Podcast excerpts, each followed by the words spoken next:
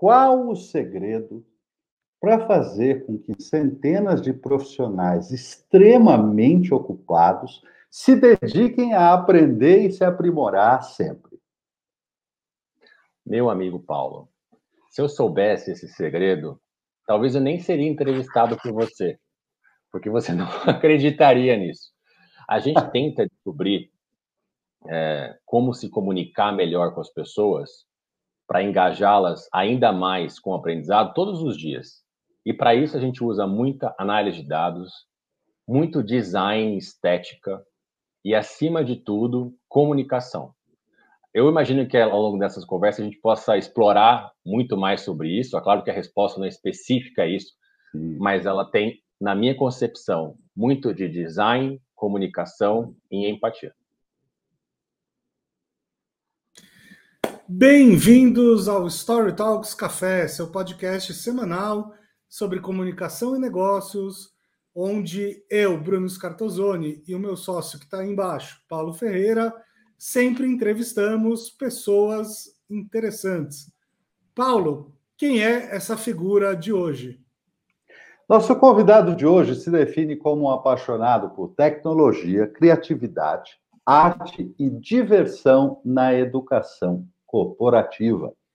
Ele faz da disseminação de conhecimento um propósito de vida. Formado em administração de empresas e atuando há mais de 15 anos na KPMG do Brasil, ele é o head da iniciativa educacional da gigante mundial da consultoria no país, a KPMG Business School. Com vocês, Rafael Piccolo. Muito obrigado, gente. Eu, eu, lendo esse resumo, parece que eu sou uma pessoa importante. Antes desse negócio começar, eu estava perguntando para o Paulo, Paulo, como você me apre apresentaria, considerando que você me conheceu em N interações? E a gente falou até sobre religião, sobre vários feedbacks de pessoas. E aí eu passo a bola para você, Paulo. Como que você me apresentaria, considerando o que você me conheceu ali? Rafael Piccolo é uma das pessoas com a cabeça mais aberta que eu conheci nos últimos anos.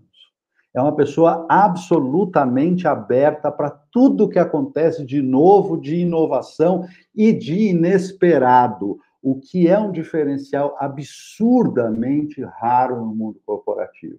Existe gente um pouco mais, digamos, até mais comum, que está cultivando essa mentalidade uh, de estar tá com a cabeça aberta, de aceitar aquilo que né, não, não, era, não era o figurino inicialmente imaginado. Mas Rafael Piccolo dá um passinho adiante no sentido de que ele abraça aquilo que acontece, mesmo sendo inesperado, e faz limonada da coisa. É impressionante. É muito legal trabalhar com ele. Poxa, justo agora que o interfone começou a tocar, viu? ele vai ficar tocando aí um tempo, mas vamos, vamos conviver com isso aí. Que, que, então vou começar com a primeira pergunta. O que, que você pediu de iFood aí? Não sei nem iFood, acho que é a instalação aqui da, da luz. Espera aí, eu, eu acho que vou ter que, vou ter que atender. Eu, eu, eu, e o Paulo, a gente vai falando. A gente vai falando, ok. Tá. Tudo bem. Ai, ai, ai, ai. É, é engraçado, né, que em quase 50 programas, isso nunca tinha acontecido ainda.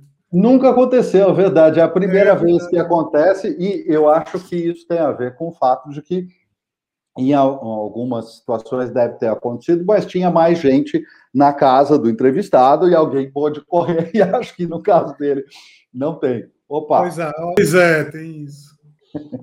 Pronto, gente. Viu, né? Tudo bem? Opa. Desculpa, eu, eu falei para o cara não. não venha das duas às quatro. Não venha das duas às quatro.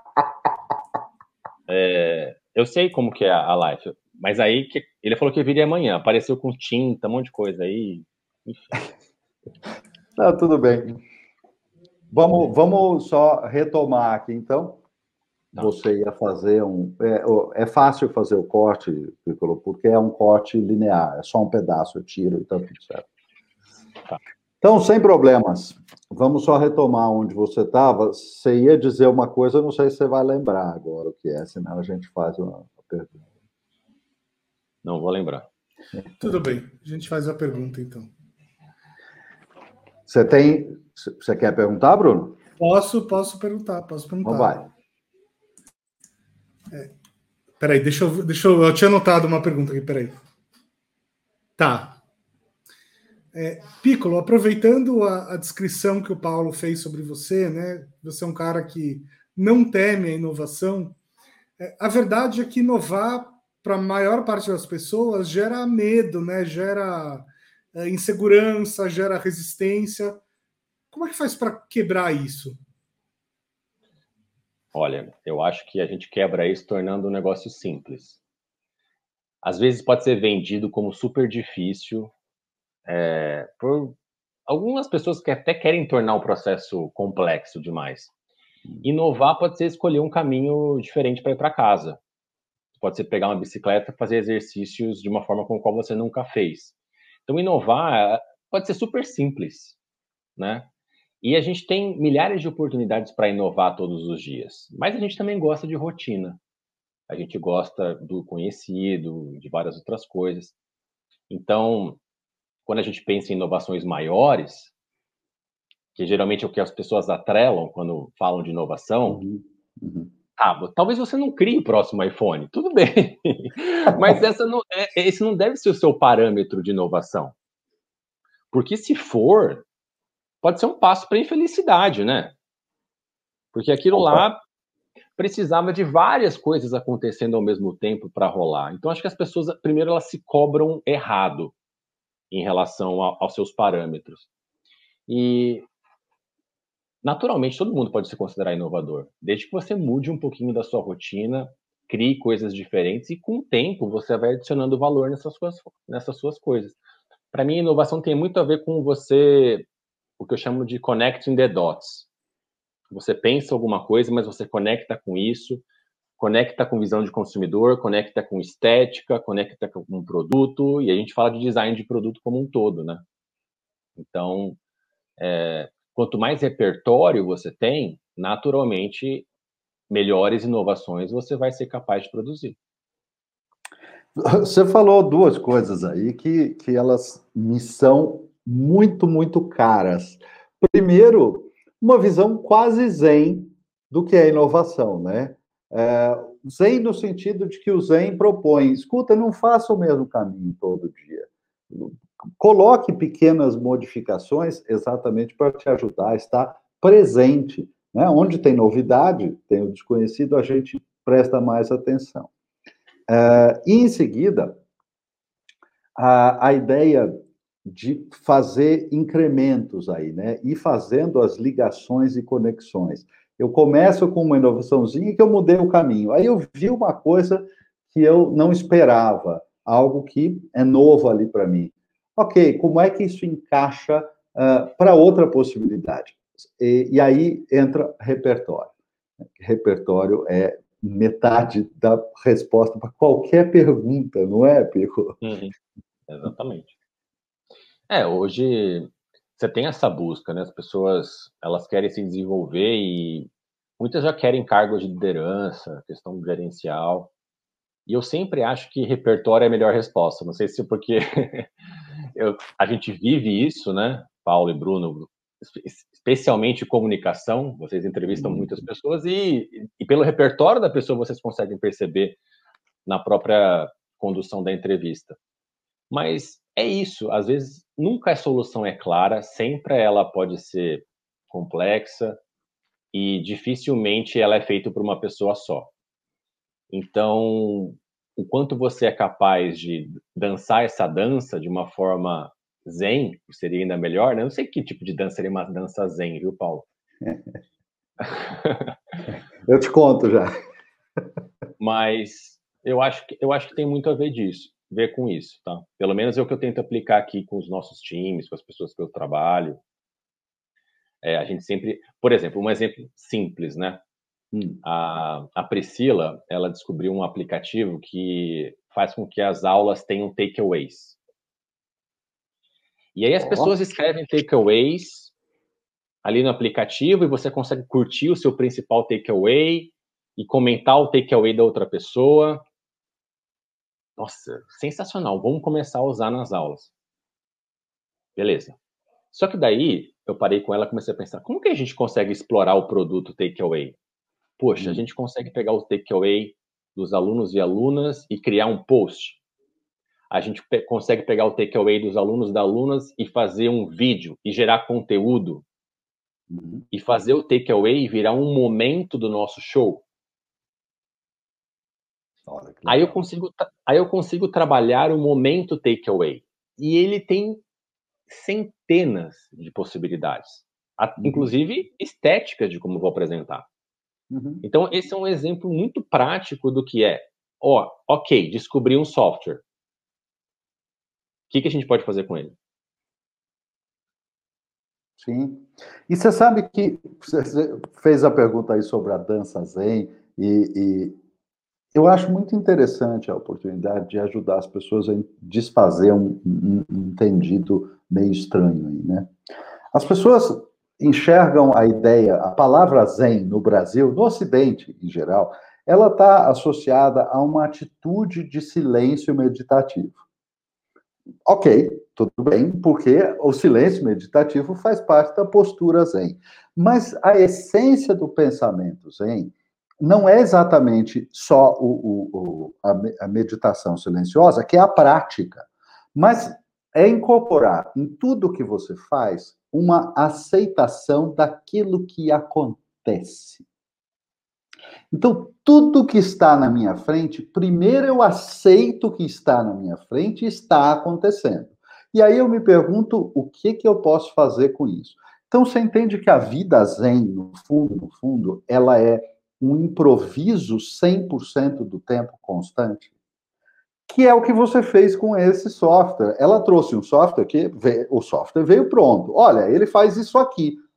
E aí o pensamento tradicional vai dizer: "Ah, legal, esse software faz isso aqui e farei isso aqui". O teu pensamento é zen na medida em que olha aquele troço e fala assim: "Legal, vou fazer isso, mas o que mais? Onde mais? O que mais que eu posso adaptar?" Então, é essa coisa moldável, né, de, de é, fluir como água, como gostaria o Bruce Lee. Sim, e olha, isso, isso dá margem para a gente voltar à nossa pergunta de abertura, né? Como engajar as pessoas que têm pouco tempo ali para fazer, para se desenvolver. Tá. É, quando a gente pensa no takeaway, ele é um exemplo daquilo que eu chamo de, de tratamento de produto. Então, nós temos N produtos educacionais. Em uhum. dados momentos, a gente quer fomentar é, questões de tecnologia, fundamentos de tecnologia. E a gente precisa trazer um humor nisso, uma certa leveza. Então, no nosso primeiro programa, a gente chamou de Journey to Digital. Agora, no nosso segundo programa, que já é um update, a gente pensou em fazer o seguinte, pensou em fazer uma, um parque de diversões, porque eu queria zumbi. Não sei por que eu queria que tivesse zumbi no negócio. e aí, eu acho que o time foi incrível, porque eles sabiam que não ia dar para fazer um negócio inteiramente de zumbi, embora fosse algo que eu fosse fã. Mas ele pensou, Rafael, vamos criar o parque de diversões? E aí, quando a pessoa for na roda gigante, ela vai aprender os segredos de cyber. Quando ela for no é, na forca, ela vai aprender alguma coisa sobre data analytics. E quando ela for no zumbi, ela vai aprender alguma coisa sobre outra coisa. Então ela vai brincar no parque com as questões de tecnologia. Tá. Eu achei, poxa, que legal, né? Imagina só, aprendendo tecnologia num parque de diversões. Aí a gente vai ter que entender como a gente vai fomentar isso, vai ser gamificado, vai ganhar ponto, vai sair do parque, vai... E, e sim, eu acho tão fantástico essa criação do que simplesmente falar, ó, oh, tá aqui o que você precisa saber sobre tecnologia, fundamentos de tecnologia, vá lá. Não, então acho que o nosso público, né, majoritariamente feito por pessoas de 20 a 25 anos, pede esse tipo de experiência. As pessoas vão no Hopi Hari, não sei se fechou ainda, mas elas iam. É, e eu também gostava, gosto ainda. Então, eu acho que remete um pouco é, uma questão até de lembrança, de melancolia, que foi algo muito trabalhado nessa pandemia. Então, logo no começo, as pessoas compraram aqueles produtos que tinham maior carinho, sabe? É, muita gente acabou engordando, como foi o meu caso, mas justamente para relembrar alguns dos momentos que não se poderiam fazer. Hum. Não se poderia reviver aquilo. As empresas perceberam isso e muitas aumentaram as vendas. Uhum. Aquela sopa do tomate, do tomate, super famosa, até como brand de marketing, esqueci o nome aqui, mas ela, ela vendeu mais daquela sopa. Isso, vendeu mais. Sim. Marcas de ketchup e todas as outras. Então, esse acabou sendo um movimento de melancolia, vamos dizer assim, causado pela pandemia. O que, que, aconteceu com a Canopy Bells? Eles relançaram a lata original, é isso? Eu não sei se eles relançaram, mas as vendas dele, Bruno, aumentaram na pandemia. Hum. As vendas deles estavam numa decrescente, mas elas aumentaram. É. Assim é. como alguns produtos nessa linha do Remember. Uhum. E a, a Campos também, a Campos também estava numa posição tremendamente única, né? Porque ela unia duas coisas muito preciosas naquele momento. Primeiro, uma extrema praticidade, porque todo mundo estava tendo que cozinhar muito mais do que pretendia. E, em segundo lugar, ela tinha já esse valor de nostalgia, das pessoas se remeterem. Então, ah, essa soma foi irresistível.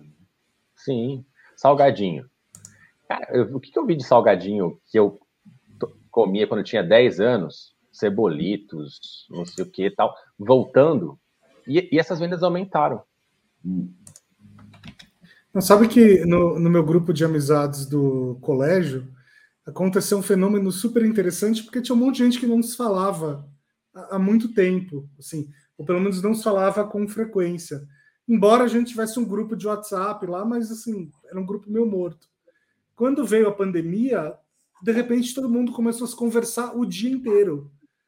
Teve um momento, assim, que foi aquele momento mais crítico ali de abril, maio, junho de 2020, que eu tinha a sensação de estar tá revivendo né, é, os bons momentos com a minha turma de colégio, porque todo mundo ficou digitalmente unido do nada, assim.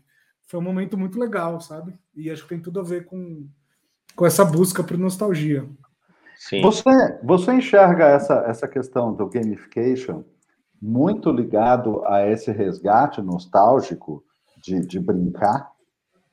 Você acha que isso é muito importante aí nessa, nessa pegada?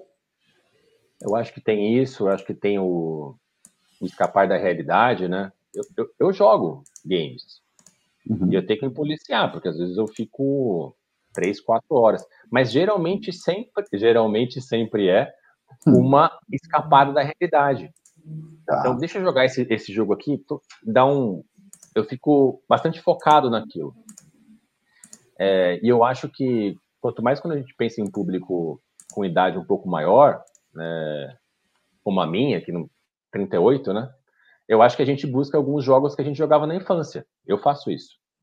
Hum. E isso tem a ver com uma teoria do marketing, né? É, a gente lembra com muito mais vivacidade das coisas que a gente viveu no nosso período de formação psicológica. Geralmente é entre 16 e 20 anos. Uhum. Tanto que a música, uhum. é, que eu me lembro, Paulo se lembra, Bruno se lembra, a música marcante é dessa época.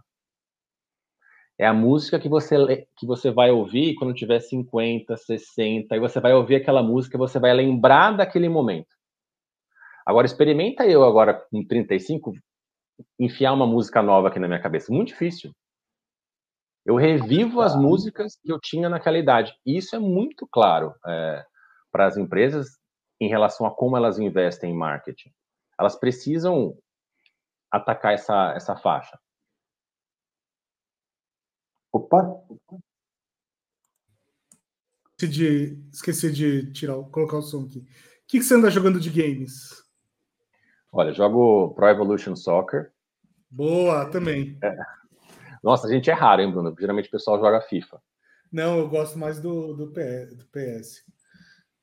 E um jogo de zumbi que chama State of Decay. Ah, esse eu não, esse eu não conheço. Mas muito, é, muito, é, é muito fica, fica, tranquilo, tá? Eu tô dois anos na frente, continuo jogando também.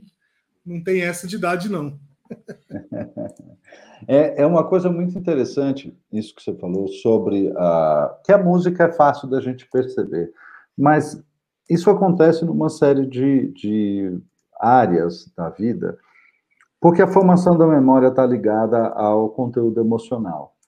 E o conteúdo emocional está necessariamente ligado a o quanto você estava entregue, presente, imerso naquela situação. Curiosamente, quando você está ali vivendo anos formativos ali de adolescência, como você estava dizendo, é, o adolescente ele é famosamente intenso. Bom, mas o que é isso, senão uma outra forma de dizer que ele estava 100% presente aonde ele está. Pode não parecer, mas ele está sendo profundamente afetado emocionalmente por aquilo, e isso é, determina a formação de memórias. Eu acho muito louco quando a gente traz essa, essas reflexões todas para a educação, ainda mais a educação corporativa, porque isso é ciência, né? Isso é ciência. E o engraçado é que a educação, em geral, uh, ela sabe algumas coisas, porque a ciência mora ao lado na academia, né? Ela sabe algumas coisas, mas ela não usa. As escolas muitas vezes não usam, as faculdades não usam. E eu acho cada vez mais engraçado que eu vejo a, algumas iniciativas muito avançadas acontecendo no mundo corporativo, porque ela está, o mundo corporativo está preocupado com o resultado, é, ensinar bastante coisa, modificar comportamentos dentro de um tempo limitado. A academia não tem pressa porque ela ganha dinheiro por mês? Olha, Paulo, eu fico pensando o seguinte, ó, qual, qual a necessidade fico, das pessoas aprenderem sobre pretérito perfeito, pretérito imperfeito ou as N regras do português, que naquela época me pareciam condição sine qua non para o meu sucesso profissional. Eu, da minha sabedoria dos meus 15 anos. É, o que eu percebi é que o mundo lá fora, ele não era não era mostrado, né? Você vivia num, numa máquina de tirar provas e passar em vestibular. Então, eu não sei quem fez isso ou deu a impressão que isso existe, de que a vida tem umas etapas muito bem definidas. Então, você é criança, você é feliz, então você pode fazer tudo o que você quiser. Aí você uhum. pisa na escola, você começa a ser avaliado pelas notas. As notas dessas matérias que às vezes não refletem o que você vai enfrentar no futuro. E aí você vive esse período de escola tentando passar num ótimo vestibular. Quem sabe você descobrir a sua profissão. Eu acho que a gente devia ser mais é, factual com as nossas crianças e adolescentes, explicando várias outras coisas na escola, né? Então, é, o modelo que você falou é, da, da rentabilidade, eu acho que hoje o aprendizado tal qual ele é feito, né, ele pode se tornar uma commodity, porque aprender português dessa forma, a não sei que seja uma questão customizada com um professor particular, uhum. será que vai ser o grande diferencial? Eu acho que não. Então, hoje eu vejo na propaganda aqui do, do elevador do prédio, seus filhos montando aplicativos e jogos. Não sei se vocês já viram isso. Uhum. Nossa, eu achei sensacional é, isso numa escola, sabe? Seria uma escola infantil. Então, acho que tem novos modelos, e esses modelos que provocarem uma maior conexão com a realidade que você mencionou, e aí o seu elogio para o mundo corporativo, eu tenho a impressão que eles vão ter um sucesso melhor. Então, é, eu acredito muito em várias frentes. A frente do mundo corporativo e a frente do mercado educacional, que eu acho que também está se movendo um pouco para atender aí o que, que a realidade tem se mostrado em termos de desafios. É, deixa eu te fazer uma pergunta aqui de um, de um site que eu acabei de ter enquanto você falava. É, antigamente, o que, que as pessoas procuravam no emprego, né? Procuravam um salário, obviamente, procuravam alguns benefícios, né? Tipo, sei lá, é, seguro-saúde, vale-transporte, esse tipo de coisa. É, e, enfim, e procuravam lá se satisfazer de alguma maneira. É, você acha que uh, educação é um, é um benefício que as pessoas vão desejar cada vez mais de um trabalho? Então, assim, que cursos que, que essa empresa me oferece, que habilidades ela vai me dar? Você acha que é uma coisa que as pessoas já estão calculando no pacote de benefícios? Ou ainda ninguém se tocou disso? Não, a gente. Eu acho que as pessoas sempre consideraram isso. Tanto que a, as pessoas que trabalham aqui na KPMG, elas esperam isso da nossa organização. Elas esperam um desenvolvimento rápido, tanto em termos de carreira, cargo, mas naturalmente de conhecimento. O que as organizações estão enfrentando, é, Bruno, agora, é que você adquirir conhecimento da forma com a qual você tinha no mundo presencial é diferente, porque você tinha uma metodologia que era muito do em campo, sabe? Então, por exemplo, eu estou aqui com o Bruno e com o Paulo. A gente está no meio de uma tarefa. Só de olhar para a cara do Paulo, eu consigo ter uma ideia boa, relativamente, sobre se ele está entendendo a tarefa ou sobre uhum. se ele não está entendendo a tarefa. Okay. Já numa tela, isso não é claro. Primeiro que eu teria que ele teria que estar com a câmera ligada. E eu também teria que vê-lo de uma forma maior. Só que a parte disso, eu li uma coisa muito interessante sobre a indústria de videogames, que até você gosta, Bruno. Essa indústria, ela teve um crescimento muito grande na pandemia. Só que aí, os escritórios passaram a trabalhar de forma remota. O que acabou causando inúmeros atrasos no desenvolvimento dos jogos. Porque se antes os desenvolvedores eles estavam no time falavam assim, poxa, aqui esse cenário não ficou legal, aqui vamos para cá. Isso passou a não acontecer mais, o que atrasou inúmeros projetos. Alguns países que voltaram mais cedo é, para um ambiente onde as pessoas se encontravam presencialmente, como a Coreia do Sul, conseguiram diminuir os atrasos. E eu achei esse, esse estudo, se não me engano, saiu na Harvard Business Review. Muito interessante sobre aquela argumentação, poxa, mas a gente consegue fazer tudo no virtual da mesma forma. Hum. E eu acho, sinceramente, que não. Eu acho que existem ótimos momentos para discussões onde as pessoas estão e talvez muitos outros momentos onde se podem resolver coisas virtualmente.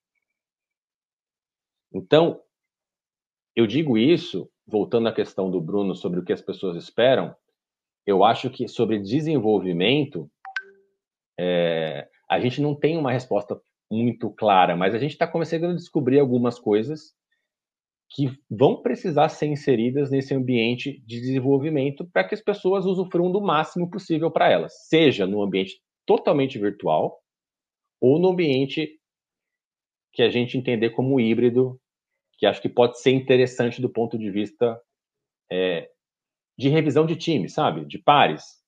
Porque, imagina só, você faz uma conference call, conference call, com nome bonito, né? Você faz uma conversa das 11 às, das 11 ao meio-dia. Aí tô eu, o Paulo e o Bruno. Aí o Bruno, ele tá virtual. Aí acaba meio-dia. Aí eu, Paulo, vamos, vamos almoçar? Naturalmente não vai dar para convidar o Bruno, o Bruno vai estar virtualmente. Mas no almoço, a gente talvez vai devagar sobre outras coisas, vai criar um link, vai criar uma conexão, uma confiança diferente. Então, é, eu acho tudo isso relevante quando a gente fala em desenvolvimento de times. Como a gente estabelece a confiança nas pessoas. Porque um ponto essencial, e aí voltando sobre o que promove a inovação, é a sinceridade. Hum a sinceridade de você falar: gostei desse projeto, não gostei desse projeto, acho que a ideia é boa, não acho que a ideia é boa. A sinceridade é difícil de ser obtida porque ele existe um, um pressuposto chamado confiança, né? Então, o Bruno, sendo meu líder, eu preciso confiar no Bruno para falar, Bruno, eu achei que isso aqui não foi legal, eu faria diferente. Então, quanto mais essa relação de confiança e sinceridade acontecer, eu acho que mais as pessoas vão se desenvolver e mais a inovação ela vai surgir, porque ela depende disso. Isso nem é uma questão que eu estou falando. É uma premissa da Pixar no desenvolvimento de filmes. Então, posso falar um pouquinho mais sobre esse, esse livro? Ele influencia muito da forma com a qual eu penso, mas não poderia deixar de mencionar considerando a pergunta sua, Bruno. Não, por favor, se quiser falar sobre esse livro, pode falar. Acho que está todo mundo curioso agora, os nossos ouvintes. Certo. Ó, pensa bem, você está aí me ouvindo e você quer pensar em algumas rotinas para você fomentar a criatividade no seu time. Na Pixar, que fez Toy Story, inúmeros filmes que revolucionaram a indústria cinematográfica, eles têm o chamado banco de cérebros.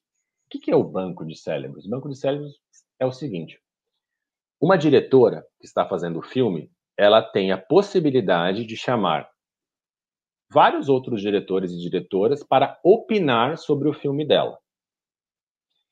Esse opinar não significa que ela deve aceitar nenhuma das sugestões, mas ela está lá para ouvir todas. Tá. Criar esse banco de cérebros significou a revisão e a reformulação do Toy Story 2, por exemplo.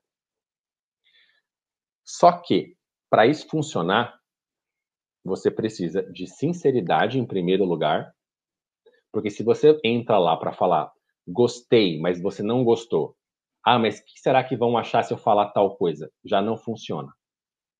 E a premissa é sinceridade precisa de confiança. Então é isso que eles fomentam na empresa. Olha, eu, eu achei talvez a coisa mais incrível e, e talvez uh, a mais valiosa dessa, dessa, forma, dessa fórmula que você está trazendo da Pixar é, reside numa coisa específica. Olha só. Primeiro, eu convido as pessoas a opinar e elas, é parte do que elas fazem dentro daquela organização, mas elas sabem que elas não são obrigadas a gostar, nem obrigadas a não gostar. Me parece que tem uma leveza clara aqui na história. É, e isso estimula, então, que elas tenham mais sinceridade. Mas talvez o grande segredo aqui esteja do lado de quem está, aí no caso é a diretora, mas, enfim, o, o, o gerente, o head do projeto, seja o que for, porque ele vai lá para ouvir. Ótimo. Só que já está estabelecido desde o início que ele não tem obrigação de adotar nada. Aí ele consegue não ficar na defensiva. É puro, parece simples, mas é mágico esta colocação. Você não tem obrigação de usar nada. Pronto, eu não preciso me defender mais. Agora eu posso ouvir. Você percebe que a hora que você tira o peso hierárquico, o peso da obrigação, o indivíduo sai da defensiva. Aí ele pode te ouvir, porque eu não sou obrigado a, a concordar com o que você me disser, portanto, eu posso te ouvir à vontade. Isso seria uma revolução em muitas organizações, né, Pico? Com certeza, mas isso não é fácil de ser hum. feito. Sabe o que acontece? Por a quê? gente tenta fazer. Acontece o seguinte, ó. Hum. As, os times se organizam, squads, têm ideias. Uhum, uhum. Isso foi até um líder que me contou.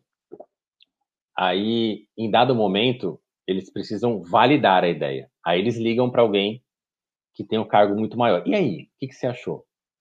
É. Aí, graças a Deus, a pessoa falou: Poxa, mas se eu falar o que, que eu achei, eu acho que vocês vão considerar muito mais a minha opinião do que tudo o resto que vocês pensaram, né? Hum. Então, é, parece fácil falar, mas é muito difícil aplicar. Mas eu acho ótimo que pareça fácil, porque deveria ser fácil. Hum. Só que a, a, coisa ela não leva muito para esse lado, porque especialmente na, na, na, nossa cultura, a gente tem uma questão hierárquica. Começa desde a escola, né? Então, na escola, a professora, o professor sabia e as pessoas ouviam. Hum. Diferente de, uma, do modelo de educação escandinavo, onde você tinha uma coisa mais comunitária, a aluna até poderia discordar eventualmente da, do professor, da professora. Hum. Aqui, no nosso modelo, não tinha muito, assim. Eu era até um pouco rebelde, porque às vezes discordava é, da professora do professor e nunca deu muito certo. Hum. então, você passa a vida inteira colhendo resultados no seguinte sentido de tentando provocar uma discussão, mas isso não, não dava muito certo desde o começo, então é, é natural que haja isso das pessoas também.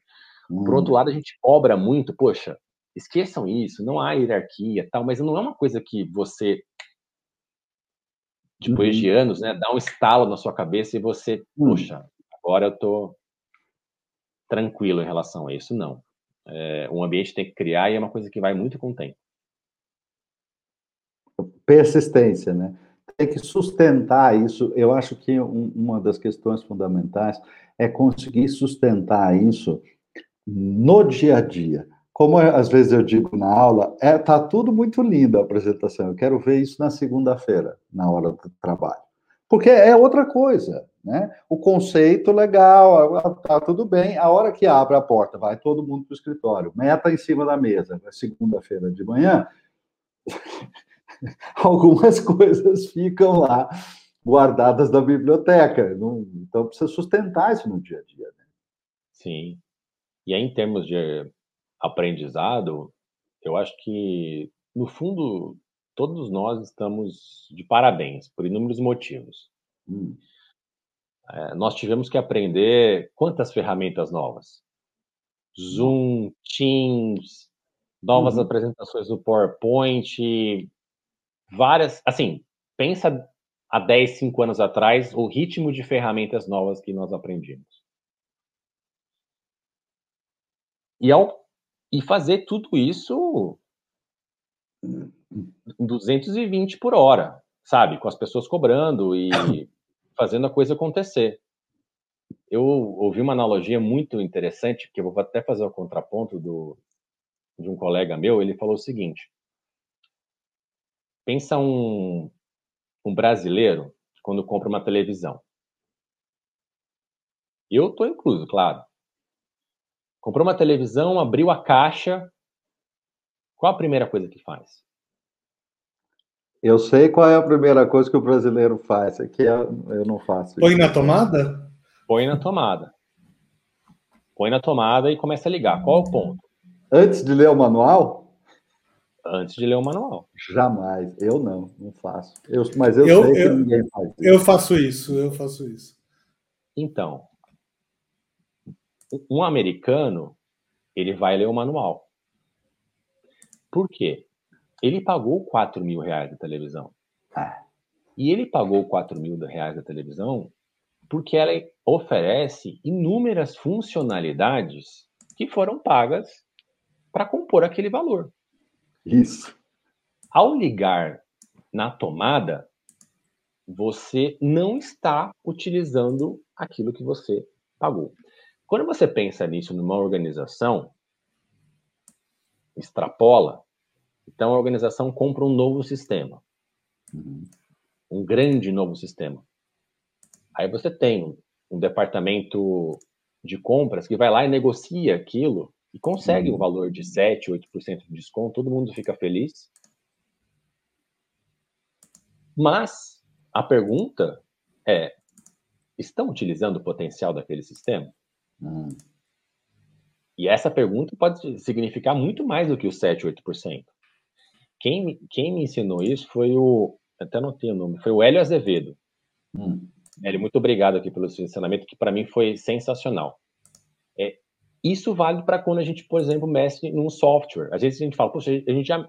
Eu sei mexer nesse software, né? Pô, a gente não sabe. A gente não leu o manual de tudo. A gente saiu mexendo.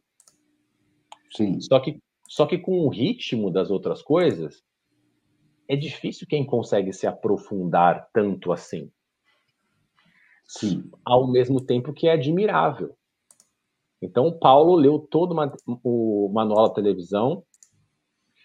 A gente usa o Teams e leu todo, não o manual, mas fez um treinamento. Eu acho que a gente potencializa muitas das coisas e esse potencializar é ótimo para desenvolvimento, porque a gente pega uma coisa, a gente entende ela. a gente não só navega superficialmente. Então, tá aí uma boa, um bom ensinamento que eu tive e que eu queria compartilhar aqui com vocês.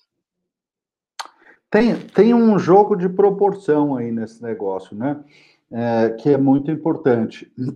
Quando você faz, fala do exemplo da TV, e, e de fato eu sei que eu sou um ET no Brasil, porque eu leio todos os manuais, basicamente, de tudo que eu compro, mas eu sei que ninguém faz isso.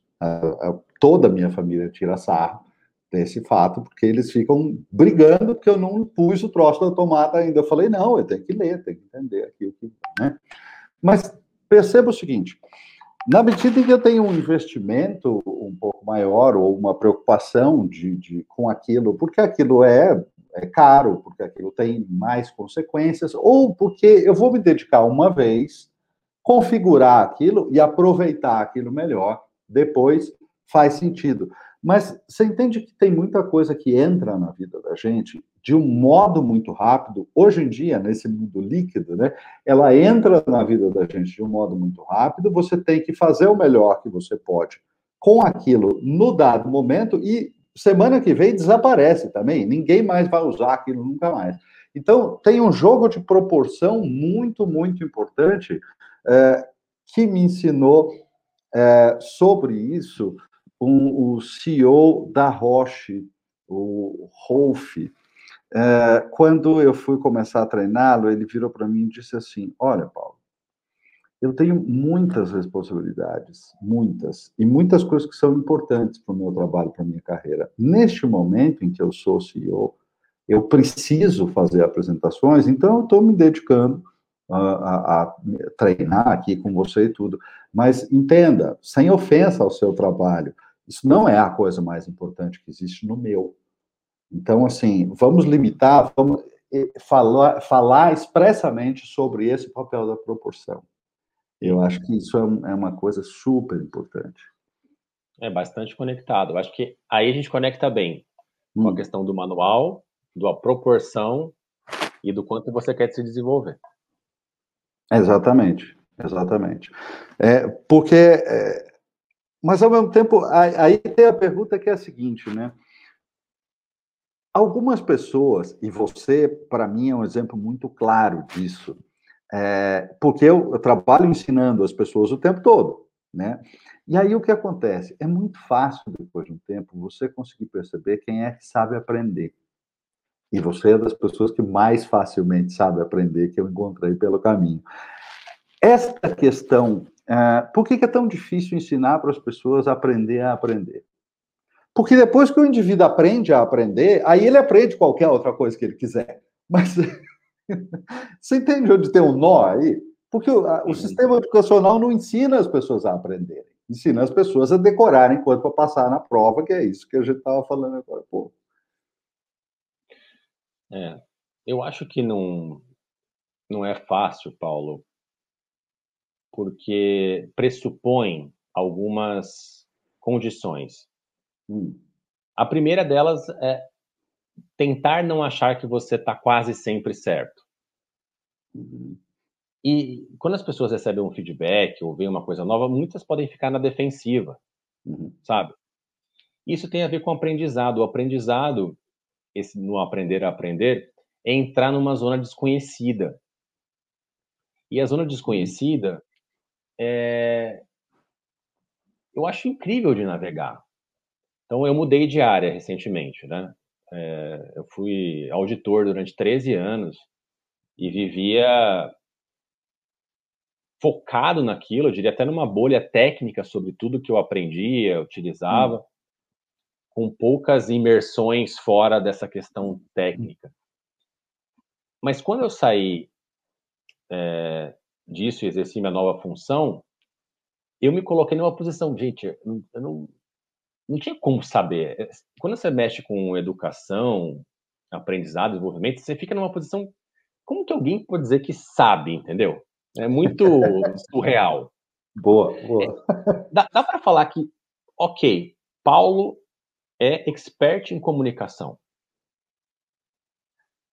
É, Bruno, expert em storytelling. Mas são coisas pequenas. Comunicação é até bastante amplo. Mas hum. já educação e desenvolvimento, cara, isso aqui é, é gigante. Muito. Então, ok, então você, você se coloca naquela, naquela posição, beleza. Então eu sei zero, ou quase zero. E quando é assim, isso dá margem para você aprender inúmeras coisas. E outra coisa que eu costumo fazer também é sair um pouco. Quando eu vim para esse mercado de educação corporativa, eu não ia tanto para eventos de educação corporativa. Eu ia para eventos de inovação hum. ou de outras coisas. Porque eu não queria ter só um viés. Então, eu queria hum. ver outras questões. Então, foi assim que eu aprendi um pouco sobre design, comunicação com vocês. Então, fui pegando aqui e ali sempre no, no, no ponto de, graças a Deus, tive ótimos mestres e instrutores. Vocês estão aqui para provar isso. Muito obrigado. E, e a gente também tem que ser muito perspicaz quando a gente reconhece quando você está diante de uma pessoa que é muito boa naquilo. E a sua capacidade de se conectar com essa pessoa que é muito boa naquilo é, é sensacional, porque isso que para mim faz você aprender, no fundo. Poxa, então eu vou aprender sobre é, tipografia. Uhum. Quem é a pessoa que sabe muito tipografia?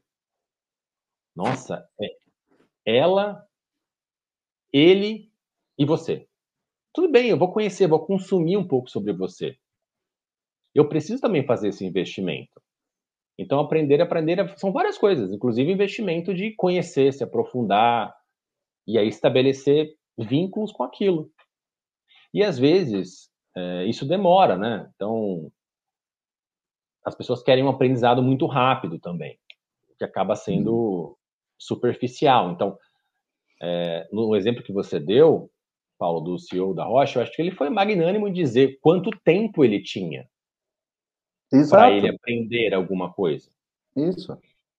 E se você está diante de alguma habilidade nova e você tiver essa mesma sacada e falar, olha, eu tenho oito horas para melhorar a minha comunicação, o que, que dá para fazer? Uhum.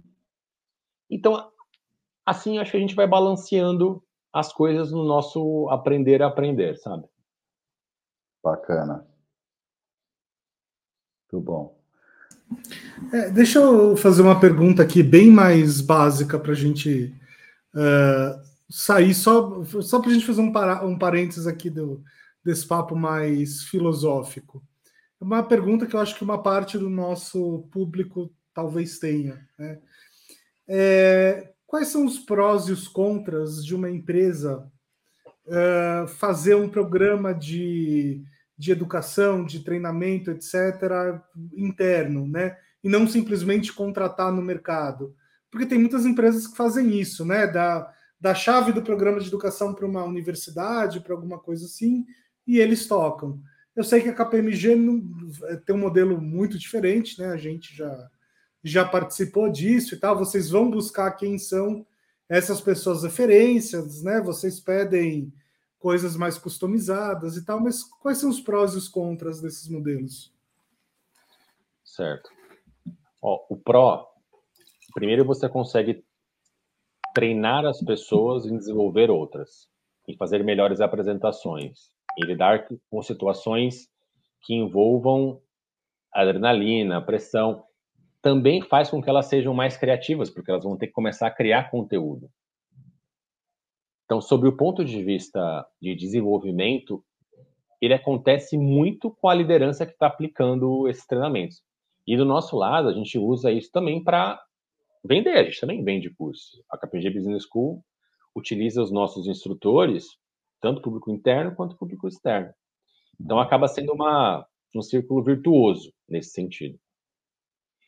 Sempre existe uma identificação diferente quando a pessoa é da empresa e vai dar um treinamento técnico, porque ela vivencia aquela rotina, ela sabe dos desafios, ela consegue se conectar com o público.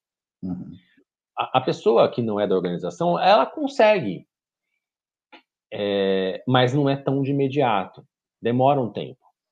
E existe uma beleza nisso também, na pessoa externa. Porque a pessoa externa, ela traz um refresh, ela traz coisas novas, uhum. ela também é isenta de opiniões, o que é interessante em determinados assuntos. Então, no fundo, um modelo onde exista a participação de pessoas externas, ele sempre vai ser interessante. Porque dificilmente alguém resolve todo o problema só com as pessoas internas na organização.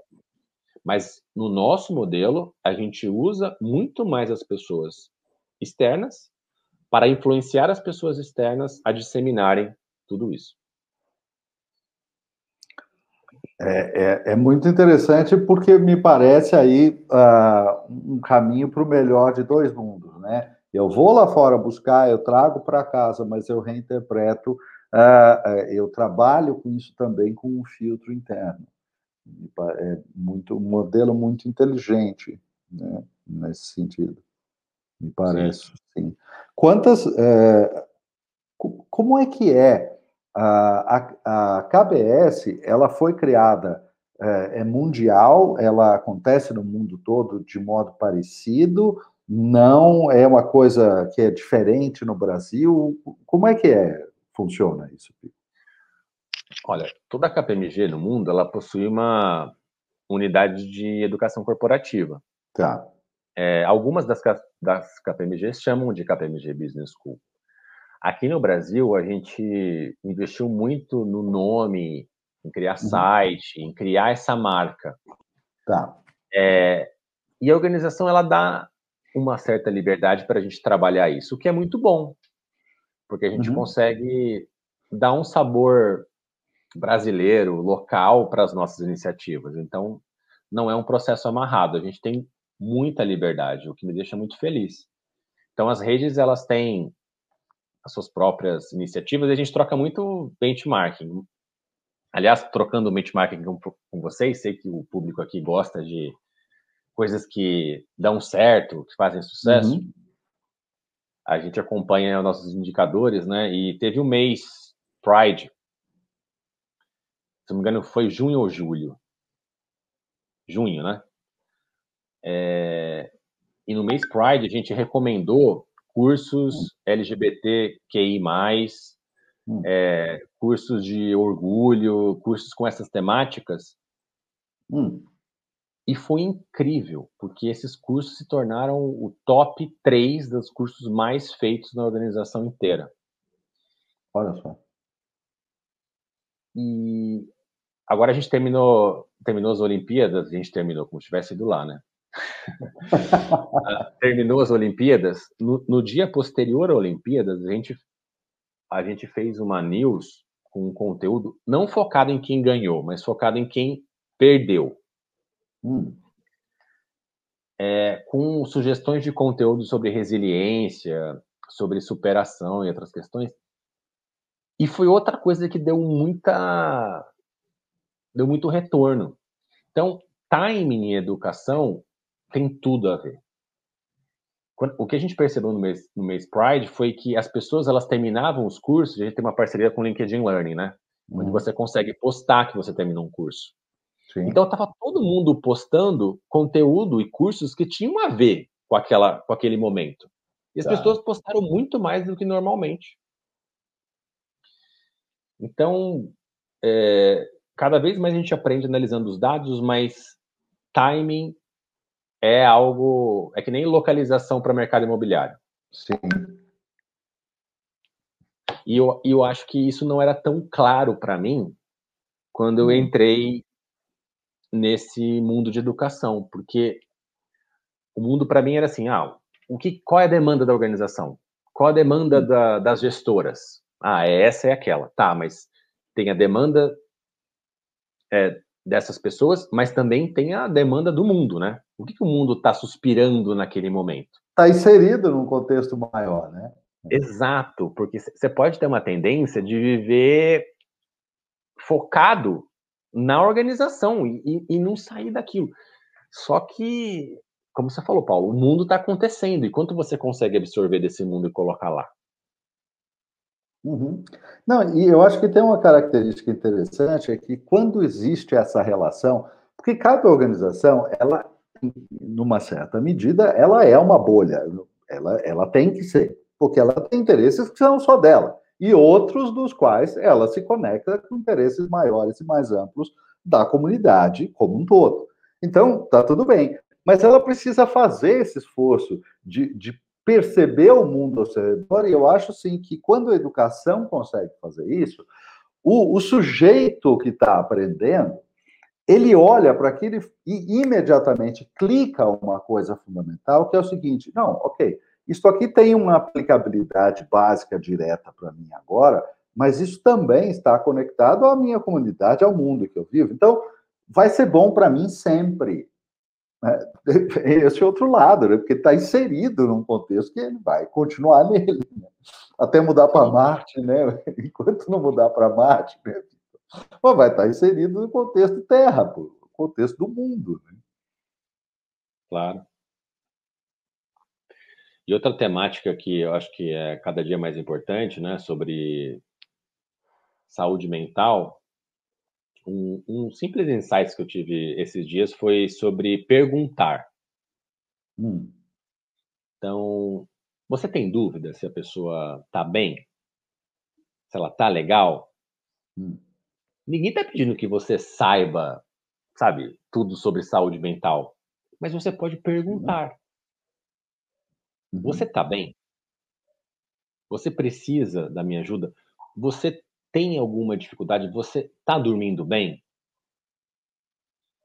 E eu falei, cara, eu adoro essas dicas simples, sabe? Porque uhum. elas facilitam muito a nossa vida. Geralmente a gente tem um, pode ter um certo receio de entrar na, em algumas temáticas porque eu não sei. Eu também não sei. Mas eu sou bom para perguntar. E como eu sou curioso, eu acho que isso traz um, um aspecto interessante. Eu menciono esse tema porque é algo bastante discutido, né? Uma preocupação de não só da KPMG, mas de todas as organizações. Uhum. E recentemente também eu, eu percebi e li que essas questões de saúde mental, burnout, tem a ver também com inteligência emocional. Sim. E uhum. esse tema é super relevante. Então, o perguntar foi um site que eu quis também compartilhar aqui com vocês.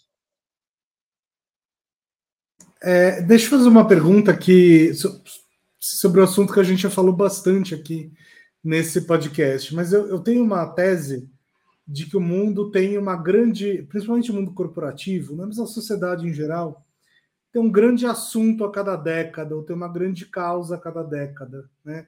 Então, ali nos anos 2000 foi meio ambiente, é, agora, nessa década que passou, ainda está sendo, tem, foi e ainda está sendo diversidade. E eu acho que nessa década de agora, 2021 até 2030, é, vai ser saúde mental. Isso não significa que os problemas anteriores foram resolvidos, né? Obviamente. É, as coisas vão se, vão se acumulando, mas eu acho que isso vai ocupar um, um papel muito central é, nas empresas e nas discussões da sociedade. Você concorda comigo? Discorda? O que, que você acha? Olha, eu, eu concordo que é um tema central e é uma das minhas maiores. Eu não vou dizer preocupação, porque não é uma palavra que encaixa com termos com uhum. termo saúde mental. É, é uma das minhas maiores atribuições, vamos dizer assim, hum. perceber o quanto as pessoas que trabalham, que trabalham comigo estão bem. Uhum. E que isso muda muito, né? Sim. Se você se percebe como alguém que deseja saber se as pessoas estão bem, é uma coisa que não era ensinado há 5, 10 anos atrás, né, Bruno? Uhum. É... Mas agora, essencialmente também porque você não vê as pessoas, ao menos para quem ainda está numa situação como aqui eu tô, que o departamento que eu estou inserido tô, que tá, está, está trabalhando remotamente, antes a gente pelo menos via, então você conseguia perceber pelo visual, pela energia, pela hum. fala, o que acontecia. Aí você almoçava com a pessoa, algumas coisas aconteciam. Então agora fica um pouco mais difícil. E eu tenho vários exemplos aqui que eu consegui vivenciar e cada, e cada exemplo novo eu consigo me perceber uma pessoa melhor em relação a como eu lido com, com essas situações. Então, e eu estudo mesmo, faço cursos é, que eu acho no LinkedIn Learning, converso com as pessoas, converso com quem está numa situação assim para entender mais e, e conseguir contribuir para que a pessoa fique bem. Eu acho que a gente que trabalha com educação precisa promover esse entendimento. Uhum, uhum. Então, é natural que eu me coloque numa posição de, beleza, vamos aprender mais, vamos compartilhar mais sobre e vamos incentivar que as pessoas falem sobre isso. O que, o que Você sabe? Relação... É, é. Então, Pode ir, Paulo. Por favor.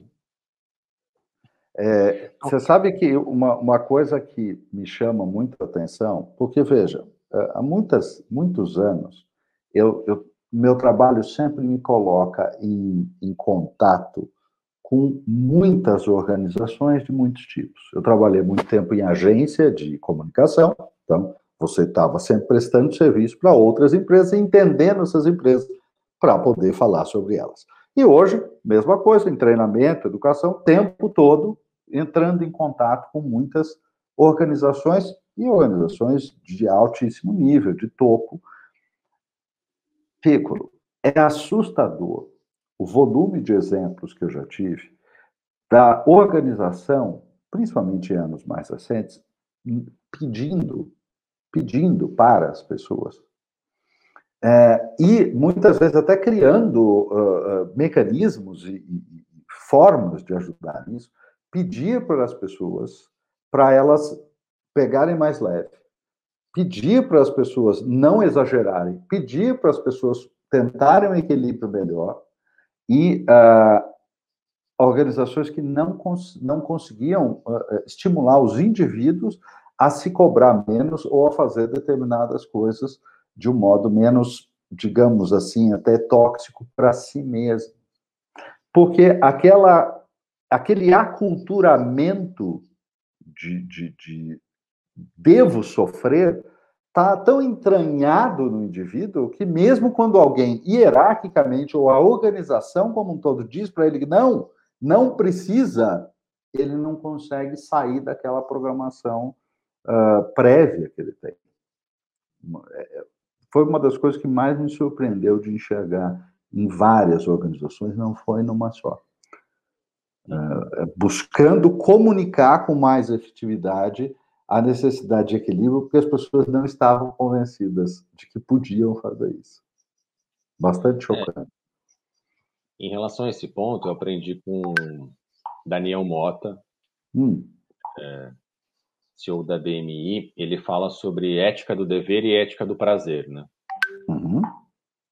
Então, no passado, é, as pessoas se moviam muito mais pelo dever. Olha, eu preciso obedecer, eu preciso pagar, eu preciso fazer, uhum. porque era o que era realmente esperado, né?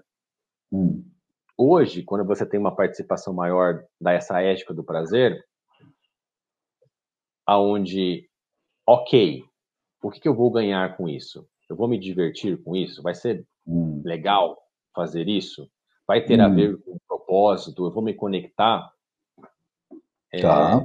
Aí fica difícil, Paulo. Hum. Porque você não consegue mover os times com um sentimento de dever mais. Pelo menos eu, hum. eu acho que eu não consigo muito com os meus. Então, por que eu tento, por que, eu tento criar o parque de diversões lá que, que eu falei lá no começo? Hum. Porque tem tudo a ver. O que, que seria o dever? Dever é façam hum. ou fa, façam esse conteúdo porque é importante para vocês. Hum. Eu acho que vai funcionar? Não muito. Hum. Eu acho que, a, é. que o parque roda gigante vai funcionar para 100% não. Mas vai funcionar melhor do que se eu falasse façam isso. Claro, claro. Tá. E se a gente imaginar as tarefas na, nas organizações como uma, um grande parque de diversões, seria fantástico, né? é, mas acho que muita coisa a gente consegue fazer ser um pouco mais leve. E a gente é. precisa disso. Você vai começar uma reunião, às vezes dá para ser mais leve, sabe? Dá para contar um pouco. é, sobre um filme que assistiu, sobre alguma dica. É... E eu acho que as pessoas elas vão lembrar de você, se você fizer isso, de uma hum. forma carinhosa. É claro que a gente tem muita demanda, mas sempre vai ter trabalho e se você quiser, sempre vai ter coisas técnicas para você falar durante as oito horas do dia. Hum, claro. Caso você trabalhe as oito horas, né? Mas são essas partes divertidas, eu acho que as pessoas pedem mais, que é, tem a ver com prazer, que é isso que você está comentando aí. É, eu, eu, preciso dizer que eu amei essa história do, do parque de diversões, né? Eu, é, eu acho que gamificar o ensino faz, é, faz toda a diferença. E é que, é que nem que você falou, você vai agradar 100% das pessoas? Não. Sempre vai ter alguém ali que vai olhar meio, meio torto, né? Sei lá. Talvez uma pessoa séria demais e tal. Mas se metade da turma se divertir, já já tá valendo, né? É. É, claro que o trabalho precisa ser sério, né? Mas se ele puder também ser um pouco divertido, é, Bruno. Vou dar um, mais um exemplo de, de diversão. No nosso mercado tem muito treinamento que é requerido, né, mandatório. A gente tem também. E a gente estava pensando num formato legal de lembrar as pessoas que elas precisavam fazer. Então a gente pegou a, a Rafa, a Rafa trabalha com a gente, pediu para ela fazer um, um, vídeo. O vídeo dela virou um GIF, super legal, dela fazendo assim: Ó, lembramos de você. E ela, com o coração assim, é, Ficaremos ainda mais felizes com você se você conseguir terminar esse treinamento e conquistar o seu compliance. Ponto. Então, é muito diferente do que você não fez, tal, tal, tal. É a, é a questão do dever prazer.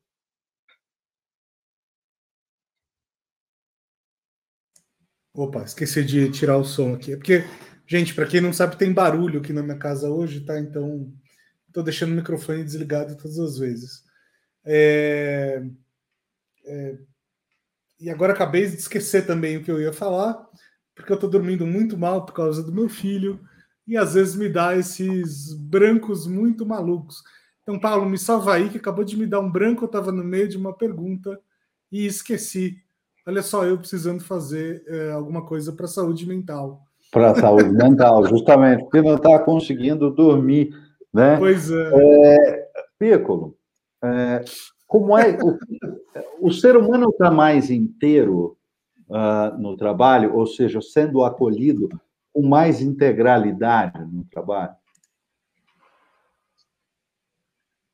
Cara, que pergunta profunda, Paulo. Você sabe Olha... por que, que eu estou fazendo essa pergunta para você? Porque, enfim, eu nunca estive inserido no contexto diário de trabalho da KPMG, mas tenho uma relação próxima de ensinar muito as pessoas ali, de estar muito fazendo curso para vocês. É, e a minha visão, mais de dois anos e tanto dando curso para você, foi que as pessoas estavam mais integralmente é, inteiras, pelo menos na sala de aula. Então é por isso que eu estou te perguntando se elas também estão mais integrais no seu dia a dia de trabalho. Olha, eu acho que essa forma de trabalho que a gente tem, que faz com que as pessoas estejam em suas próprias casas e às vezes a gente pode participar dessa rotina, traz um aspecto nunca antes colocado à mesa. A gente não sabia muito sobre as pessoas. E, um, e no, no, no, escritório, as pessoas é, às vezes têm armaduras, né? Vão com as roupas formais, tudo mais. E aquilo acaba sendo uma armadura mesmo. Sim. É mais difícil, às vezes, de penetrar nesse ambiente, embora tivesse os almoços, tivesse outras coisas que facilitassem. É, um grande desafio para todo mundo sempre é não se tornar um robô né? Porque a partir do momento que você se torna um robô, ou seja, perde um pouco de quem é você, de seus sentimentos para viver alguma coisa, eu acho que aquilo uhum. que você produz pode não ser tão interessante. Uhum. Você viveu um lado muito bom da comunicação, onde você ensina a comunicação e você pede com que as pessoas sejam elas. Você faz sim, esse pedido. Sim. Sim. é, Então, dentro do pedido que você faz, eu imagino que grande parte das pessoas elas atendam.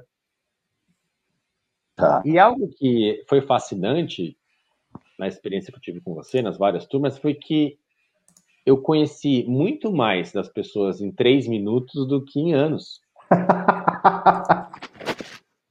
Sensacional isso. É. Então, esse foi um, foi um grande presente que, que você nos deu. É... Que bom ouvir isso. Sim. Eu, eu acho que a gente faz pouco desses exercícios, né? Poxa, fale, fale sobre você três minutos, mas não é o você que faculdade você fez, que departamento que você está, qual o seu cargo, qual. Não é, não, não é, não é nada disso.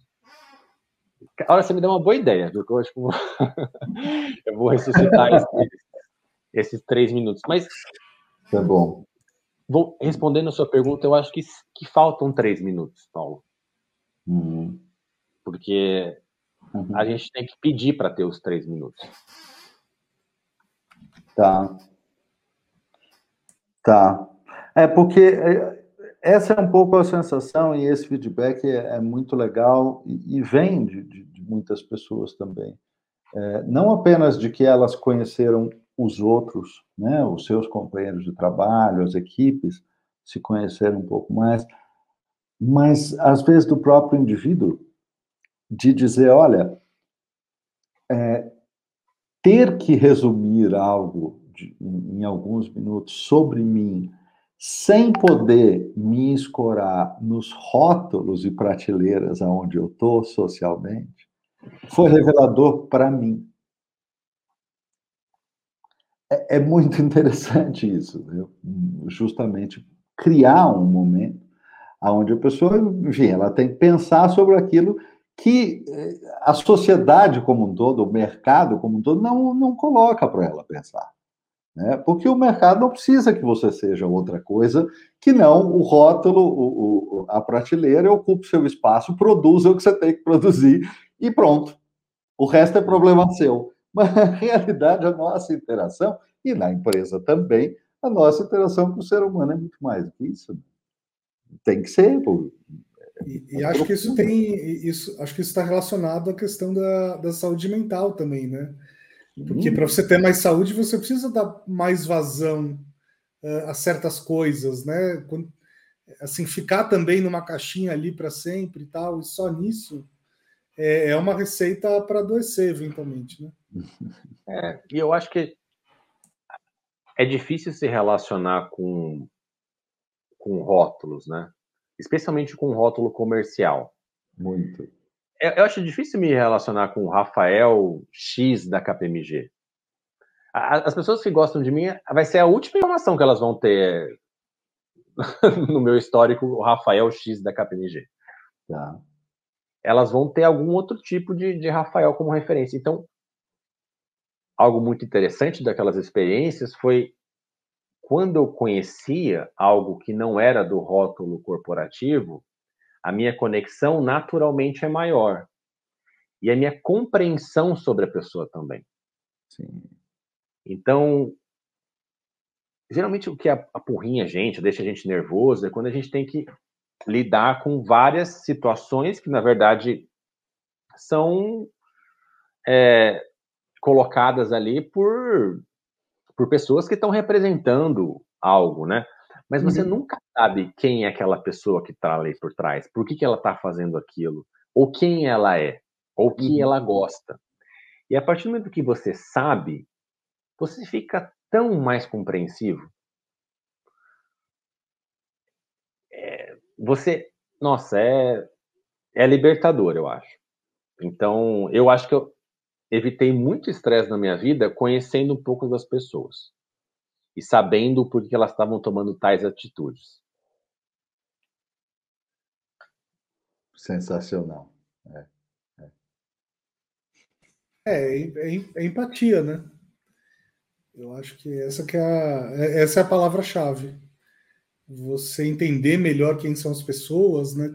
E não só a caixinha que elas ocupam. É, e, e aí, assim, também não é só entender melhor os defeitos, né?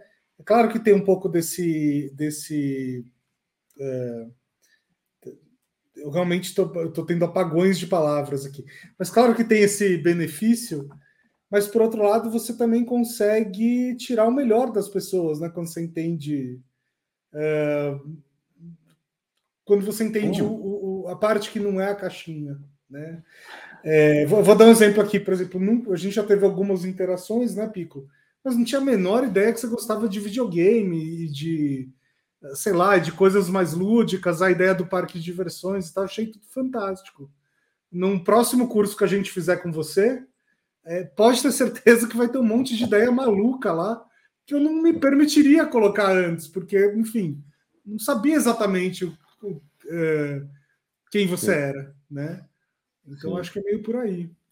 E um outro exemplo em relação a isso, da gente se mostrar, tem um cara que dá aula em Harvard sobre felicidade.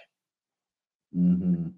Eu não sou bom de lembrar quem que é o, o nome da pessoa, mas ele tem um, um, livro chamado Happiness, algo nessa linha, que ele ensina a ser feliz. O e jeito. Harvard de ser feliz é o subtítulo, não é isso? Eu acho que é. Acho que é isso. É, é Ben Al-Sharan, acho que é o nome dele. Uhum. Ele, se você colocar no YouTube, veja Happiness, Harvard, acho que vai aparecer. E eu li o livro e comecei a fazer clubes do livro com algo que ele ensinava, né? Hum. E aí no clube do livro, eu falava sobre a minha avó, que é uma pessoa que eu amei muito em relação a como a gente estabelece metas, sabe? Tá. E uma das minhas metas na minha vida sempre foi ver minha avó mensalmente. E eu vi minha avó mensalmente colocado como meta durante nove anos. Quando a minha avó faleceu, não é que eu me senti, poxa, eu fiz minha parte porque eu fiquei nove anos visitando a minha avó mensalmente. Eu pensei, eu consegui aproveitar o máximo dessa relação. E isso me deixou muito orgulhoso mas muito mais do que ser sócio da KPMG. Tá? Porque são essas coisas que são comentadas no livro que quando você tiver assim próximo de não estar tá mais nessa existência, você vai lembrar e você não vai lembrar do cargo que você tinha, sinceramente. Uhum. Mas eu acho que você vai lembrar das, das pessoas incríveis que você conseguiu usufruir enquanto elas estavam aqui com você. Então, eu contando isso, claro que eu conto, é um clube do livro, eu conto um negócio que demora 30 minutos, eu mostro a foto da minha avó. As pessoas, elas conhecem um lado do Piccolo que elas não conheciam. Uhum. Uhum. E elas lembram. Muito mais do que se eu contasse, sabe, dicas do mundo corporativo para elas. Porque elas já, sabem que aquele é meu papel. E essa parte de filosofia, de entender como as pessoas pensam, tem, conect, tem me conectado com muitas pessoas nesse mundo virtual. Então, precisava fazer propaganda disso. Acho super legal vocês fazerem clubes, clubes do livro na organização de vocês, porque daí vocês podem escolher um livro sobre felicidade hum. e entra quem quer falar sobre felicidade, gente. Não é maravilhoso? Maravilhoso, é... verdade. Não precisa escolher, e, escolher só, só, livro técnico, a gente escolhe sim. também. Mas dá para escolher. É, é, muito legal essa escolha que você está dizendo, de, de, trazer, então, para a organização alguns desses temas, através dessa, dessa ideia do Clube do Livro, por exemplo. Né? Que todo mundo ganha um, um common ground, ganha um conhecimento em comum para poder debater ali uh, e sair da caixinha, né? sair do, do uh, do rótulo convencional, daquele, daquele dia a dia. Então, é um exercício que, de fato, aprofunda aprofunda o conhecimento das pessoas. É muito legal. Então, eu estou dizendo desde a abertura do programa que esse moço é diferenciado, vocês não prestam atenção. Imagina, deve ser pela, deve ser pela, minha, pela minha estante que eu montei aqui, cheia de coisinhas. É, não, não dá para ler, não, viu? É interessante, mas não dá para ler os títulos. Ah, tem livro da Islândia, um hum. país que eu, que eu amo é a Islândia. Olha. Então, Você já esteve na Islândia? Sim, duas vezes. As pessoas falam, Quem que foi, foi para a Islândia duas vezes? Eu fui para Reykjavik duas vezes. Meu Conta Deus. essa história para gente. De onde veio isso? Por quê? E por quê? É, essa é a segunda pergunta. Né? Por quê? Olha, a, a Islândia ela tem 330 mil habitantes, né? Hum. E parece outro planeta, como o Paulo falou, para ir para Marte, você não precisa ir para Marte, você pode ir para a Islândia, porque a formação vulcânica, tudo é completamente hum. diferente. Os cavalos são de uma raça que não existe no continente. E é, o povo islandês é muito acolhedor. Então, eu gosto de lugares sem tantas pessoas, eu gosto.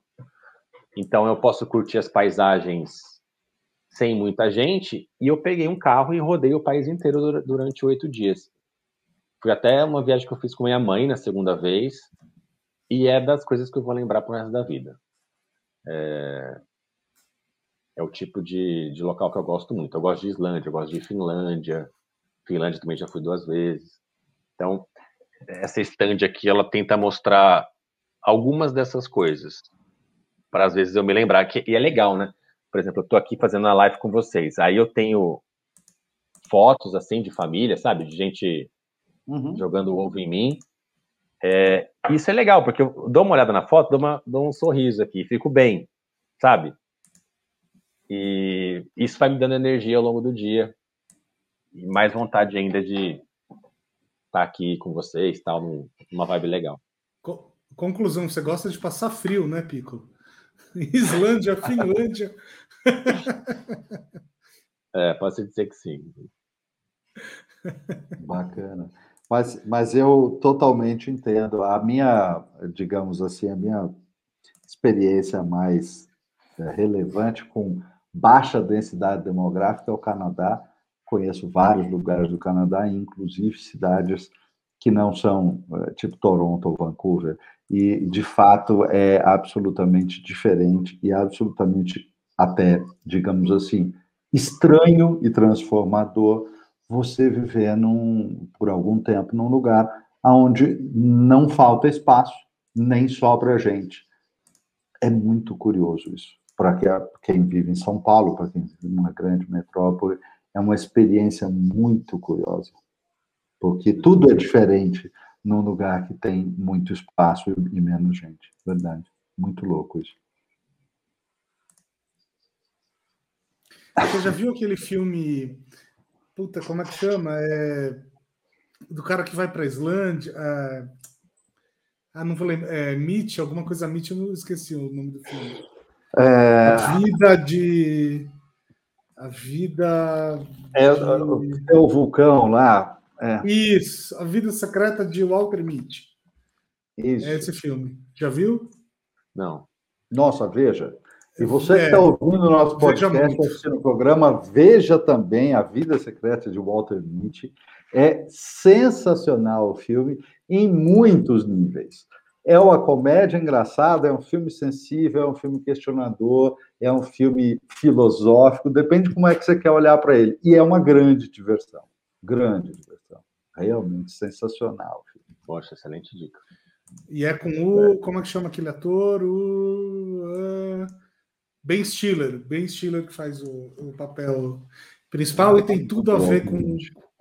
Tem tudo a ver com a Islândia, tem tudo a ver com é, buscar um, um, novo ângulo para a vida, tem tudo a ver com inovação.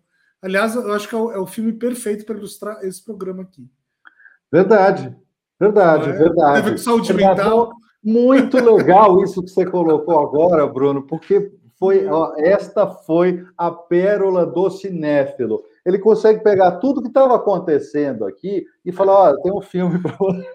É sensacional isso. Assistam, assistam e Piccolo, assistam também, porque você, obviamente, vai se curtir e se identificar com o filme. Porque Eu o Bruno tem razão, tem razão. Ele, ele tem muito do que a gente está trazendo aqui. Muito mesmo. Bem bacana. Filmes favoritos, vamos lá. Piccolo, conta aí pra gente. Filme favorito. Olha, Gataca. Uau. É... Ontem, tava... Ontem assisti de novo Transporting Adoro Transporte. Uhum. Eu gosto de Aliens, porque tem uma história da Sigourney Weaver, um negócio de terror, eu gostava muito daquilo. Daquela época, me marcou muito. É, eu gosto de Requiem por um Sonho. Beleza Americana é um filme que eu adoro o slogan, né? Que o slogan é olhe mais de perto. Ninguém era aquilo que parecia. Sim. E as pessoas que eram consideradas esquisitas, na verdade, eram as mais normais, ou seja, ela que não tem nenhuma revelação bombástica no final, justamente a dela. Então, Beleza Americana, para mim, é, é fantástico. Grande então, só para citar alguns. Grande filme, tem toda a razão, realmente. E de vocês? Filme. Ah, o, o, nosso filme favorito é o mesmo, 2001, é... Odisseia no Espaço. Ah, excelente também. É. Eu adoro Aliens, achei legal você ter falado de, de Aliens, porque eu, pelo menos os dois primeiros, né, são filmes muito viscerais, assim, e, e tem uma. E a mitologia Alien. Todos os níveis, em todos os níveis, é bem todos visceral. É verdade. E a mitologia Alien é uma mitologia muito legal também, né? De você entendendo aquele universo e tal. Só que só foi nos últimos nove meses, viu, Pico, que eu entendi que Alien é uma grande metáfora para gravidez, né? Pelo menos o Alien 1. O Alien 2 também. Sim. Eu gosto muito da série, gosto muito. Mas ao contrário de algumas pessoas, eu gosto muito dos, dos últimos filmes também, do, do, do, da série ali que, que não é, é, enfim, que é o Aliens Covenant e é aquela coisa, esses últimos filmes, eu gosto demais. É mesmo, então? Você gosta de Adoro. Prometheus? Gosto de Prometheus, gosto, tenho tudo isso em DVD, gosto demais. Sou fã. É. Fã. Para vocês terem uma ideia, eu fazia minha avó assistir Aliens hum. e aprendi uma coisa com ela que eu fui descobrir anos depois, né? Eu colocava minha avó para assistir Aliens junto comigo, era tipo 10 da noite e ela dormia. Hum. Eu nunca entendi por que minha avó dormia se o filme era bom. Falei, mas, hum. gente, o filme é bom, por que, que minha avó dorme, né? E eu podia fazer pipoca, podia fazer o que fosse que ela ia dormir. E eu nunca dormia, né? Porque eu tinha o quê? 15 anos. Aí, com o tempo, hoje em dia, sexta-feira, 10 e meia da noite, eu tô com hum. sono. Não é nada no mundo que vai fazer eu ficar acordado, a não ser que eu resolva jogar videogame. Então, são as coisas da maturidade que a minha avó me ensinava ali desde o começo e eu não compreendia até estar na pele dela. Já pode virar avô. Sensacional. Olha, mas eu, eu, também não entendia tanto a, a, esse problema da falta de sono e tal, e eu tenho entendido isso muito bem ultimamente. Qualquer hora para dormir é uma boa hora. É verdade. Gente, mas a essência, a essência da questão toda que a gente está falando também tem a ver com o seguinte: educação é super importante, aprender a aprender é super importante, tudo isso é, é essencial mas o ser humano continua precisando da experiência pessoal na carne. Não tem jeito, ele precisa disso. Ele vê o outro passando, o outro conta para ele, tudo bem, ok, legal. Se você é mais ligado e tudo, você vai fazer um grande uso disso. Né? O que eu costumo brincar é que aprender com seus erros é humano, aprender com os erros dos outros é genial. Porque aí o outro errou, ele me conta e eu já não cometo aquele erro. Mas é difícil, porque a gente, em geral, vai e, e precisa de mais profundidade na experiência. Né? Precisa viver a coisa para realizar certas profundezas do ser. É isso aí. Muito, Sim. Incrível. É, esse aprender com os, com os erros dos outros é, é sensacional, né? Eu falo que por que a gente precisa bater a cabeça sendo que outra pessoa já bateu e já sabe, mas é difícil você convencer. Eu acho que é o ponto da confiança, viu, Paulo? Se é uma pessoa que eu confio muito, ela me fala, ó, oh, não vai lá não, que eu bati a cabeça lá. Sim. É, é, tranquilo, mas quando eu não tenho muita conexão, ela pode me contar a história que for. Uhum. Do jeito que eu sou, capaz que eu vou falar, ah, é, é para ela não deu certo, mas talvez para mim vai dar. Exato, eu vou ser a exceção desse jogo. É. E veja, tem, tem um misto das duas coisas, né, um lado é esse que você trouxe da confiança. porque eu escuto muita coisa de muita gente, mas não, não por isso eu vou confiar de que aquilo é o que vale como parâmetro. Depende do quanto eu confio naquela pessoa. Mas tem uma outra coisa, né? A gente vive numa, numa sociedade que se modifica muito rapidamente. Algumas das coisas que me disseram, olha, isso aí não dá para fazer, não dá, talvez fosse verdade e talvez se eu olhar bem e tiver um ângulo diferente, não, eu eu torne obsoleto e não vai ser mais verdade. Então, eu acho que é esse esse jogo da nossa vontade de transformar né? Na nossa vontade de transformar e de desafiar a coisa, de dizer assim, então, ok, é, era isso, mas será que ainda é isso? E às vezes a gente mete a cabeça na parede porque continua sendo. E às vezes não. E às vezes a gente empurra o envelope adiante porque, enfim, é, modifica mesmo. É, então, é, esse, esse, equilíbrio é muito interessante, de confiança e de, uh, não, não vivo no mesmo mundo que o meu avô vivia algumas coisas para ele não, não faziam sentido, mas para mim podem fazer. É, é, é sempre essa. É, olha só, é, Pico, você é um cara, deu para perceber, bastante curioso, né? Porque assim, quem vai para a Islândia, né? Quem se aventura a fazer isso? Pouca gente. É, quem com 38 anos está jogando jogos de videogame novos? Tudo bem, aí um pouco mais de gente do que a Islândia, a mas gente, né, assim, é, é, a gente. Tem bastante né? gente. É. Não, tem bastante gente, a mais do que ir para a Islândia, mas ainda assim não é um comportamento ainda visto como completamente normal, né? É, quer dizer, deu para ver que você é um cara muito curioso e aí eu consigo entender por que, que você está na posição que você está, né? De comandar um, um, uma área de treinamentos e tal. Como é que e, e eu acho que esse, esse, essa característica da curiosidade é muito importante para que as pessoas aprendam, né? Se você não tem curiosidade, você acaba se fechando para o novo, né? Você acaba se fechando para outras coisas e tal. Como manter essa chama da curiosidade acesa? E aí, em dois vieses, tá? No viés pessoal, assim, como é que você mantém? É, e como é que você mantém a chama do, do pessoal que, né, que, que, que é o seu público dentro da KPMG acesa? Olha, esses dias eu estava lendo a biografia do Leonardo da Vinci, do Walter Isaacson, e fiquei impressionado em como o Da Vinci era curioso. Porque ele era capaz de parar e analisar o movimento das asas dos passarinhos, o porquê do, da curva do rio e a configuração da, da cidade mais próxima. Eu lendo aquilo, eu falei, meu, meu, eu não tô, tô longe disso tudo, entendeu? É, é realmente incrível aonde a curiosidade pode chegar. E quando a gente pensa em crianças, né? Crianças são naturalmente curiosas. Por todo mundo sempre foi. Uhum. Porque ali você está descobrindo o um mundo, né? Então, você não sabe nada. Você pegou isso, o que, que é isso? Né? E o que, que é isso aqui? Tem gosto? Coloca na boca. então, é, você manter essa, essa história do, do vamos ver você acaba tendo que para, no meu caso, né, eu acabei canalizando isso para locais muito diferentes, entendeu? Então,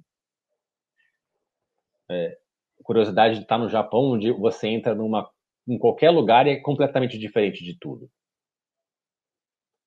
É, eu acho que manter a curiosidade também tem muito a ver com as pessoas com as quais você convive, né? Então, você acaba ensinando isso. Dizem que você é a média das cinco pessoas que você mais convive. Dizem isso, é. Dizem, Dizem isso, isso, né? Hum. Então, eu, eu, acho que eu tive a sorte de conviver bastante tempo com pessoas assim. Hum. Numa organização que me incentivava a ir para o Marrocos e fazer viagens internacionais e explorar e aprender outras. Então, assim, eu estava em ambientes propícios a isso. E eu acho que eu consegui explorar isso bem, Bruno. É... todo mundo acho que está inserido em determinados ambientes, seja a escola, seja a própria família, a própria organização, e, cara, eu, eu aproveitei. Eu aproveitei o máximo, me esbaldei e não me arrependo de ter feito isso. Desculpa, que organização te incentivava a ir para o Marrocos? Ah, eu tinha, tive, tive clientes lá. Fui para Espanha. Ah, que legal, que legal. Na, pela própria KPMG. Eu viajei uhum. América Latina inteira. Europa também, alguns países. É, e eu ia porque eu falava inglês e espanhol. Uhum. Eu estudava aos sábados, sábados e domingos. Então, a curiosidade tem isso, né? Então, para você aproveitar algumas das você, você também tem que dar um pouco, né? Então, eu, da, eu dava a minha parte para entrar na história. Sim, sim, sim. Agora, o que eu acho mais interessante da história é exatamente a escolha de palavras precisa que você fez. Você ficou o tempo todo se referindo a manter a curiosidade, porque todo ser humano é curioso, nasce curioso, nasce faminto a conhecer o que, que é isso, como é que é, como é que funciona. E, e o problema é que, às vezes, as pessoas vão sendo marteladas para fora da curiosidade por fatores externos. Mas é, eu gostei muito dessa sua escolha do manter. Né? Stay hungry, stay foolish. Não, é difícil manter. É, é difícil. É, quem que não gosta na, quem que não gosta de ir na padaria preferida? Eu, eu acho que é, é, bom, dá um conforto, assim, sabe? Sim, ok. Mas uma coisa não elimina a outra, né? Não, eu posso não ir na, na, preferida várias vezes, mas con continuar gostando de conhecer uma outra, é, uma coisa nova. Mas, mas por exemplo, aplica isso para música. Eu tenho minhas hum. músicas lá que eu adoro, tal. E eu fico, poxa, mas eu quero conhecer músicas novas, quero ver o que, que as pessoas estão ouvindo, sem muito, ah, isso é ou não, sabe? Hum. Eu acho isso difícil. Então, é você me provocou com a pergunta certa, né? Porque eu sou músico, música é uma coisa extremamente importante na minha vida. Obviamente, eu tenho um, um, muita coisa que faz parte daquilo que eu escolho ouvir, porque eu gosto, uh, mas tem uma coisa que é uma ferramenta tecnológica, na verdade, que é o YouTube Music, que eu uso nos últimos tempos, Veja, semanalmente eu recebo dois uh, relatórios de tudo que foi lançado pela indústria. Eu já escrevi para o All Music Guide. Então, eu recebo toda semana a lista de tudo que foi lançado. E da Amazon também. Toda semana é, eu procuro, pelo menos, clicar em um dos links e conhecer uma daquelas coisas que eu não faço a menor ideia do que seja que é um exercício. Claro que tem coisas que eu detesto, tem, claro que tem coisas que eu me surpreendo, falo que incrível. Continuo tendo o, o meu cânone essencial de coisas que eu escuto, mas toda semana eu escuto alguma coisa que eu nunca ouvi antes. Paulo, sensacional essa rotina. É, é. esse exemplo que eu estava buscando é. aqui. É. é isso que a gente tem que fazer para manter a curiosidade. Legal, sim. E, e, hoje em dia é muito mais fácil isso, você entende? Porque eu entrei lá, cadastrei, coloquei os meus dados e pronto, chega na minha caixa toda semana. Então não é um exercício de lembrar. E isso faz, sei lá, 10 anos que eu recebo. Então, é, é essa, é isso. É claro que tem sexta-feira que eu não consigo abrir, né? E abro no sábado, no domingo, tudo bem. Mas é, Pode até ter exceções, mas, cara, são 10 anos, um por semana, 52 semanas no ano, 520. Cara, não, não tem erro. É, é, muita coisa nova para conhecer, porque sistematizou, e eu sou muito fã disso, você entendeu? Se você ficar esperando você se lembrar, a vida vai passar com um trator em cima de você, você não vai lembrar de nada. Então, você precisa sistematizar de algum modo que a coisa aconteça ou que o lembrete venha porque o resto da bagunça da vida vai vir. Se o seu lembrete não vier, perdeu. Eu também acredito muito nisso.